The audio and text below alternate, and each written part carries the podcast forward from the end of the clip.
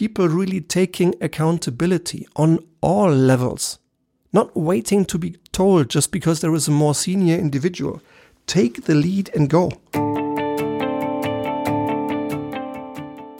Doesn't work? And yet it does. Highlights 2020. This is Stefan, and a warm welcome to you, Leitwolf, for being here today, for listening to the Highlights 2020 Leitwolf Podcast Edition. I don't know how you feel about this year, but for me, 2020 has been a very special year in many ways. Not the least, probably the central theme COVID 19 and the crisis, and particularly the human crisis that COVID 19 induced in the world. A human crisis that, in fact, affected everyone. Some people even died from it. Some lost their jobs. Yet others have been working in companies that even created jobs because their company is producing even more. Uh, and not only the uh, technology industry, where, for, for instance, the company Zoom increased its business 30 fold in about a month's time back in spring this year, but also in many other companies where, in fact, there was suddenly more work and sometimes more investment, and sometimes just the more work and not more investment. So people are now stressed because they have to get even more produced, but with the same resources. So, in many ways, a very particular year, this 2020. And yet, I think it also contains something very good, something very helpful, because it accelerated the digital transformation. And like uh, Paul said this morning when we recorded uh, the next interview with him, it is true that probably what would have taken us five to six years in terms of digital transformation now sometimes happened within six months or less.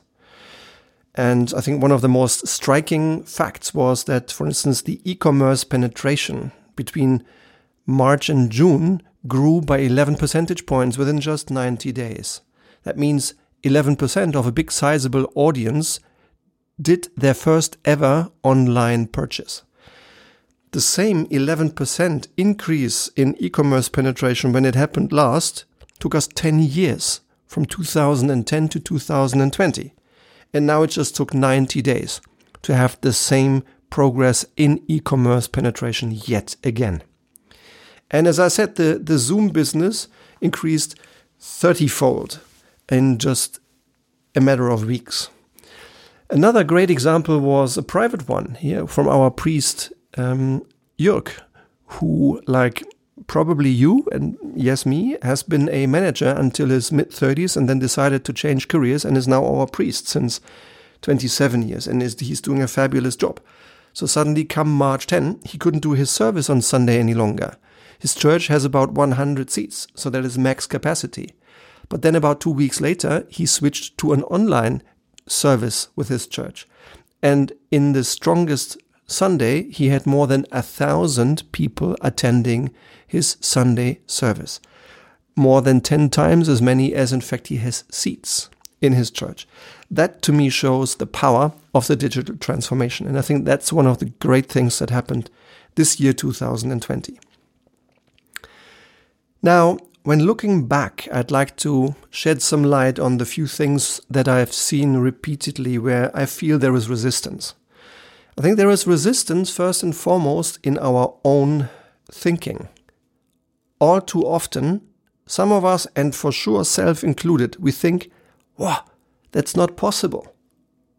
And it was so striking to have the conversation with David Taylor, my uh, long-standing boss from P&G, who just follows the mantra, I can't, yet he is living and promoting a uncompromised growth mindset. And I think it's absolutely spot on. All too often it's our own thinking that is in the way of progress. Or sentences like, oh, we've, we've never done this before, Stefan. Well, fine. But if we want to change, if we want improvement, if we want better results, and we can't expect better results from the same procedure as last year. I would almost have said Miss Sophie. Um, we can't expect better results from the same procedure as in the past. So in order to be better, we have to change. And in order to change, we just have to do things differently or even different things. So sentences like, but Stefan, we've never done this before are very welcome, but they shouldn't stop us from doing what's right. Another barrier that I think is often standing in the way is a simple lack of awareness. And I've observed now over many years that in fact every leader I know, every leader I've worked with, sometimes shows spectacularly good behavior and sometimes makes little or even bigger mistakes. No one does it perfectly every single day. We all make mistakes. But some, in fact, I think are easy to avoid. Yeah? Just last week, I had a great conversation with my, uh, a great man, um, a great man who really helped me onboard into the professional world. And he shared a story about a young woman who, after finishing studies, joined her first job in the corporate world just five months ago. And for about five months, due to COVID 19, she is forced to have all her jour fixes with her boss online, virtually. But then he went on to say, you know what, Stefan? That must have been like 25 jour fixes since July. But every single time, bar one, that individual kept the screen shut down so that that young woman couldn't see her new boss. She could just hear him. And I just went like, no, how can you be so stupid? How can you do that kind of mistake? There is this young woman onboarding into her professional corporate career, into a new environment, frustrated that she can't meet anyone and sitting at home, and then you keep your screenshot. I was surprised, to say the least. Or Another example of lacking awareness, and it can happen to anyone, it can happen to you and me, a lack of awareness. As a chief executive officer, regularly being a few minutes late, regularly being three, four, five minutes late, wastes everyone's precious time. And it sets the wrong signal to the entire organization. And another area where I saw resistance is in wrong or completely absent systems. There is an old management sentence from Peter Drucker that says, You get what you measure. So if you only want to get results, then keep running. You will never maximize your performance. You will never really have people motivated for your purpose. But if that's what companies want, keep going. I think it's wrong. If you want the what and the how, if you want strong sustainable results from your business and a culture, a leadership culture that people thrive in, that people grow in, that people love to join and hate to leave, well, then you have to measure leadership. If you want leadership, measure leadership. And you have to define what it is. Define it in principles, in a few behaviors, and then measure it. And then comes the next phase. Even those companies who do have that process in place, it's not enough to have the process and then tick the box. Again, just two weeks ago, I had a conversation with a wonderful, very senior executive, um, a great, highly accomplished leader in in this European corporate world. And what I heard was, yeah, I see how processes are ticked in my company. We are all diligently ticking the box.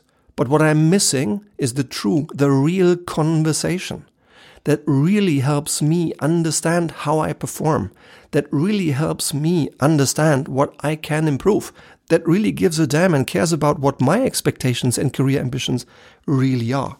So, what's also missing next to the systems is having the real right conversations. So, this is just a few things I think where there is resistance in the corporate world to make leadership, strong leadership, commonplace. But there were also a couple of things that really, truly worked absolutely great. And I'm really, I'm happy and I'm grateful that I experienced the next examples all in this year 2020. What I'm seeing is that there are ways of raising people's awareness for the implications of their own behavior, the impact of their own behavior on others. That's called leadership. It's all about having people practice, having people do things. Example This year we had um, a series of Leitwolf trainings, leadership trainings, typically one or two or three days of training together virtually or uh, live with groups of eight to 10 typically. And we had one particularly intensive experience with Leitwolf this year, where a group of uh, four very, very talented functional experts, great people in the industry running their own service business, um, did a two day experience with us. And in the afternoons, we always practice your tasks, your reality, not mine. Because when you practice your reality, that's when you suddenly become aware. That's when you suddenly create desire to change. And here is what happened.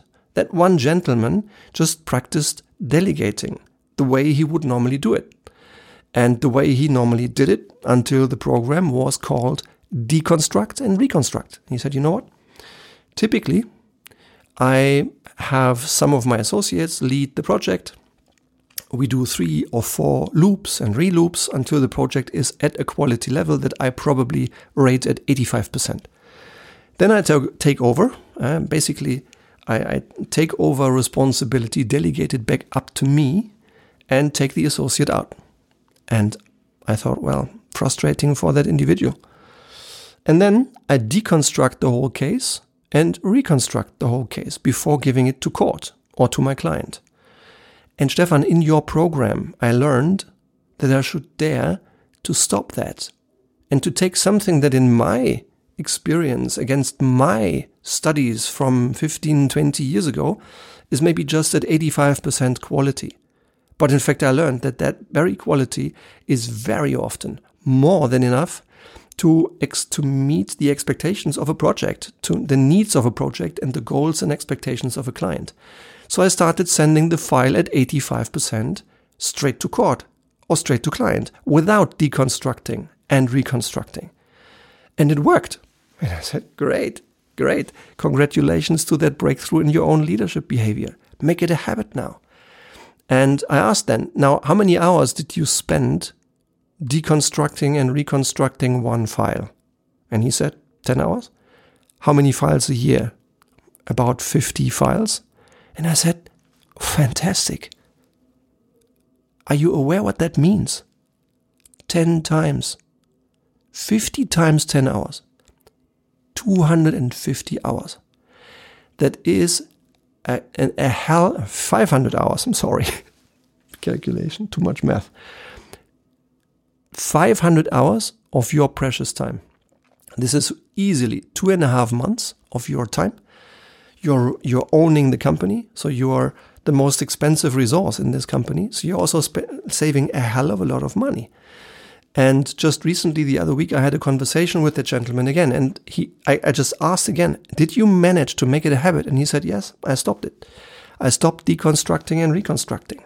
See, this is one of the things I learned that worked great this year: raising people's awareness by practicing their own cases. Another thing that struck me that really worked well and that I'm happy about systems.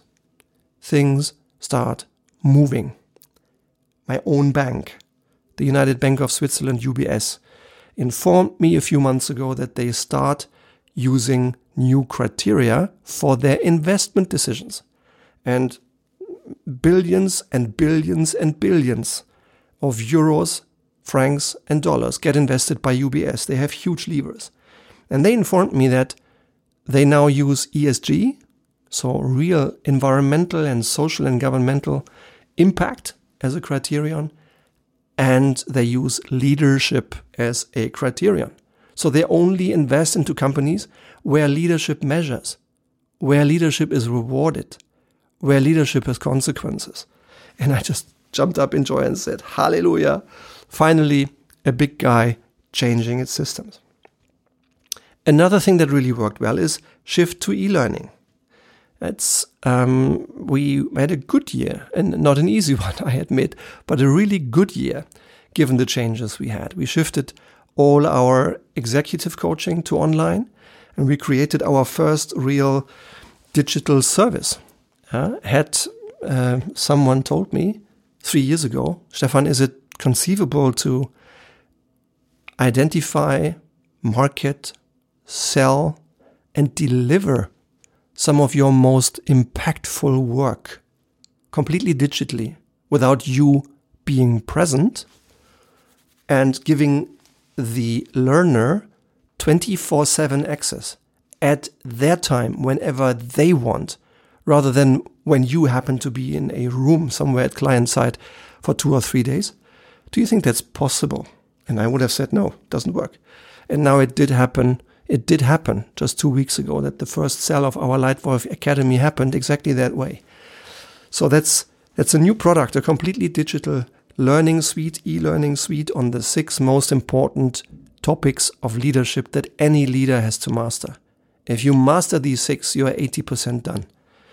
These six courses are leading myself, leading my boss, leading people, leading leaders, leading teams, and leading strategically. So if you're interested in that great new product, the first two people have used it. They both are absolutely thrilled. It's free there. It's out there as of January in English as well. Rock and roll. Please contact me and I'm happy to link you to maybe the best piece of leadership learning online that's available in Europe right now. Welcome. The other thing that worked really well is what I call the Leitwolf community or the Leitwolf wave. More and more companies and more and more leaders start accelerating the journey to better strategy and better leadership. More and more individual managers call us and we exchange ideas in just an open, informal conversation. For instance, something happened about four weeks ago and it really touched me uh, a young woman from Germany. She just listens to this Leitwolf podcast. She has seen some of our publications on LinkedIn as well. And then dropped an email, booked a, uh, booked a call on Calendly, and there we were in our first phone call. And I was so happy to hear that she is in a situation where she says, Stefan, I'm really in a great company. We do something very meaningful that I really care for and I really like working here. I've been here for more than 10 years. But everyone is hectic. Everything's unstructured, chaotic. We have no strategy, we have no plan. Can you help us? And I said, of course. We are now in really good conversations to see whether a better strategy or a better leadership behavior will help this business to be more structured and to be able to help many more people than they are able to do right now. And another thing that really worked great this year, I think, were the interviews with some very high profile leaders. For instance, Hanneke Faber from Unilever or Luisa Delgado, an incredibly successful, wonderful, impactful woman, multi investor, multi board member. Or the interview with David Taylor, the chairman and chief executive of Procter & Gamble, who just sheer coincidence happened to be my boss for three years.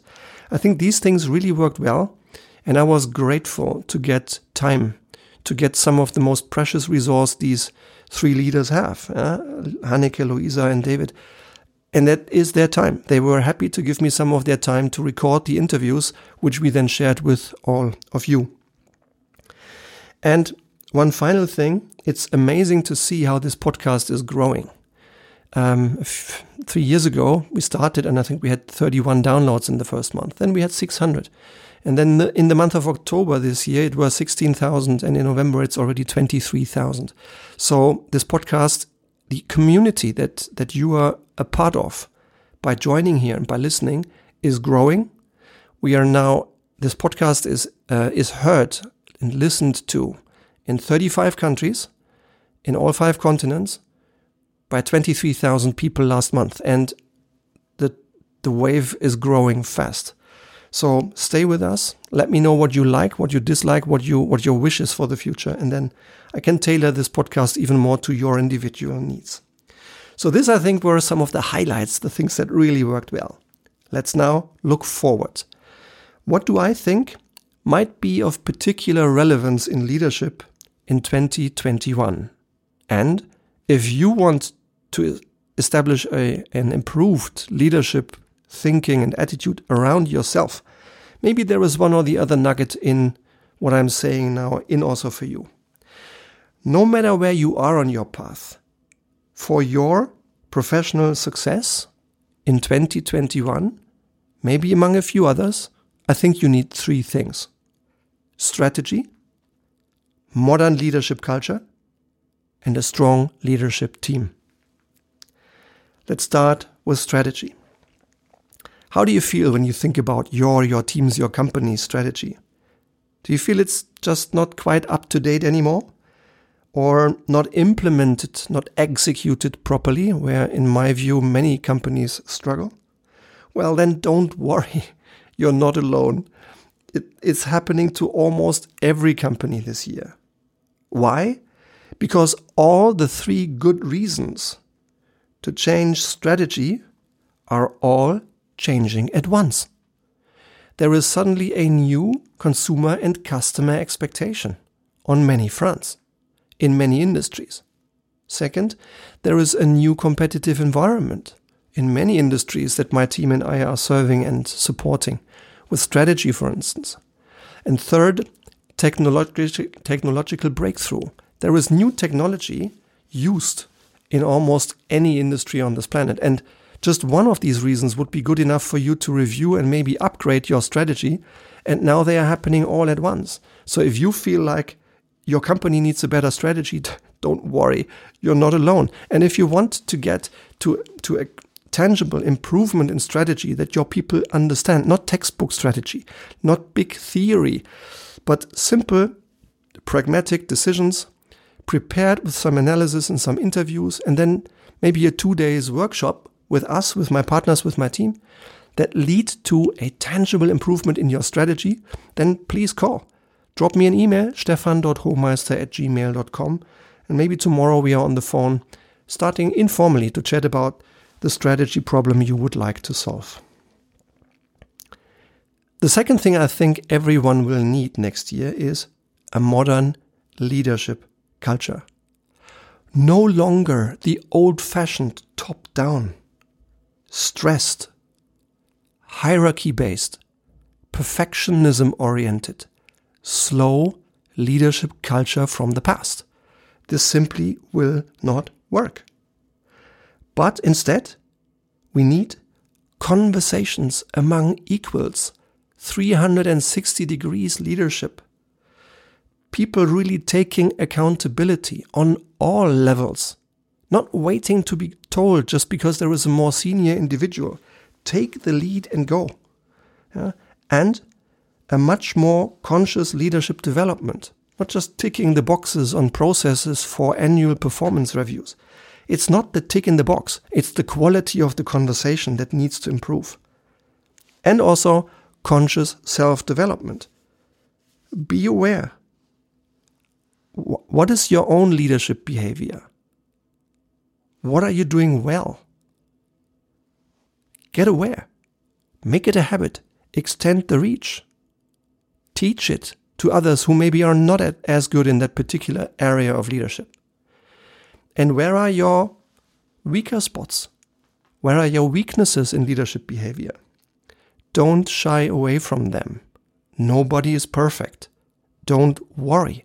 Even the best leaders have strong and weak sides. All you need to do is to be honest with yourself, face them, and neutralize them.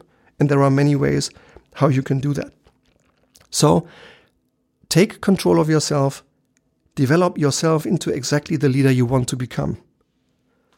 Read a book. Listen to this podcast if you like it. Book the Leitwolf Academy. Attend a seminar with someone you really like and trust to give you an input, a stimulus, some tools, some inspiration to do the next step on your own development as a leader. Because that's one of the things it takes to establish a modern leadership culture. And the third ingredient I think everyone needs for success in business is a strong leadership team. Do you also feel surrounded at times by too slow, too many silos? too little trust between people? Well, then go and change it. Turn it, turn your team from a group of comfortable silo dwellers into a dynamic, genuine team. This is doable. We have a lot of experience and tools and data sets to help your team to move from silo group to high performance team. Again, drop an email, stefan.hohmeister at gmail.com, and let's get on the phone just 10, 15 minutes and let's chat. I'm going to listen where your team is, where you want to get it, and then let's talk the way to get there. So these things, I think these three things are what I think leaders need to succeed next year. Good strategy, modern leadership culture, and a strong leadership team. Hey, the year 2020 is over, but you don't have to go it all alone. Feel free to be part of the Leitwolf leadership revolution. Write us an iTunes message. Tell us what you like. Tell us what you really need for success and motivation and purpose and fun in 2021. What are your own leadership development goals? Let us know. Uh, feed us. And maybe your wishes, maybe your biggest questions, your leadership goals become parts of our new services, new product offerings, or become a title of a future Leitwolf podcast. And no matter whether you're here for the first time or whether you are one of the many people who have been listening for a while, uh, on a personal note, two words. Thank you. You have given me the most precious thing you have your time.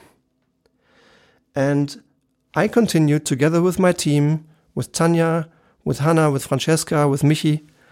We are all giving our best to make sure that this Leitwolf podcast, also in the future, is a good investment of your most precious thing, i.e., your time. It is an honor and it's a pleasure to have you here. And maybe we'll talk about your specific topics sometime next year. Thank you, best wishes, and good luck in 2021.